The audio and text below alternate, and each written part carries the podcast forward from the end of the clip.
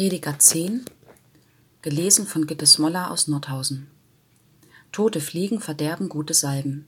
Schon ein wenig Torheit verdirbt Weisheit und Ehre. Des weisen Herz ist zu seiner Rechten, aber des Toren Herz ist zu seiner Linken. Auch auf dem Weg, auf dem er geht, fehlt es dem Toren an Verstand. Er aber hält jedermann für einen Toren. Wenn des Herrschers Zorn wider dich ergeht, so verlass deine Stätte nicht, denn Gelassenheit wendet großes Unheil ab. Dies ist ein Unglück, das ich sah unter der Sonne, gleich einem Versehen, das vom Gewaltigen ausgeht. Ein Tor sitzt in großer Würde, und Reiche müssen in Niedrigkeit sitzen. Ich sah Knechte auf Rossen und Fürsten zu Fuß gehen wie Knechte.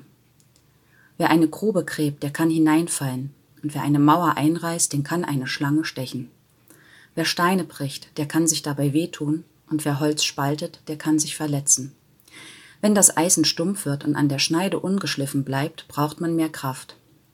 Aber den Vorteil hat, wer Weisheit gebraucht. Sticht die Schlange vor der Beschwörung, so hat der Beschwörer keinen Vorteil.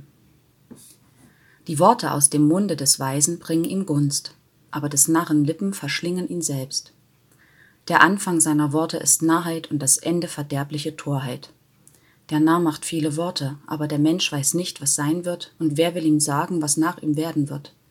Die Arbeit ermüdet den Toren, der nicht einmal weiß, in die Stadt zu gehen. Weh dir Land, dessen König ein Kind ist und dessen Fürsten in der Frühe tafeln.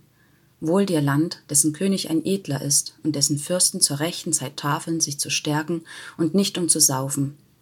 Durch Faulheit sinken die Balken und durch lässige Hände tropft es im Haus. Sie bereiten das Mahl, um zu lachen, und der Wein erfreut das Leben, und das Geld muss alles zu Wege bringen.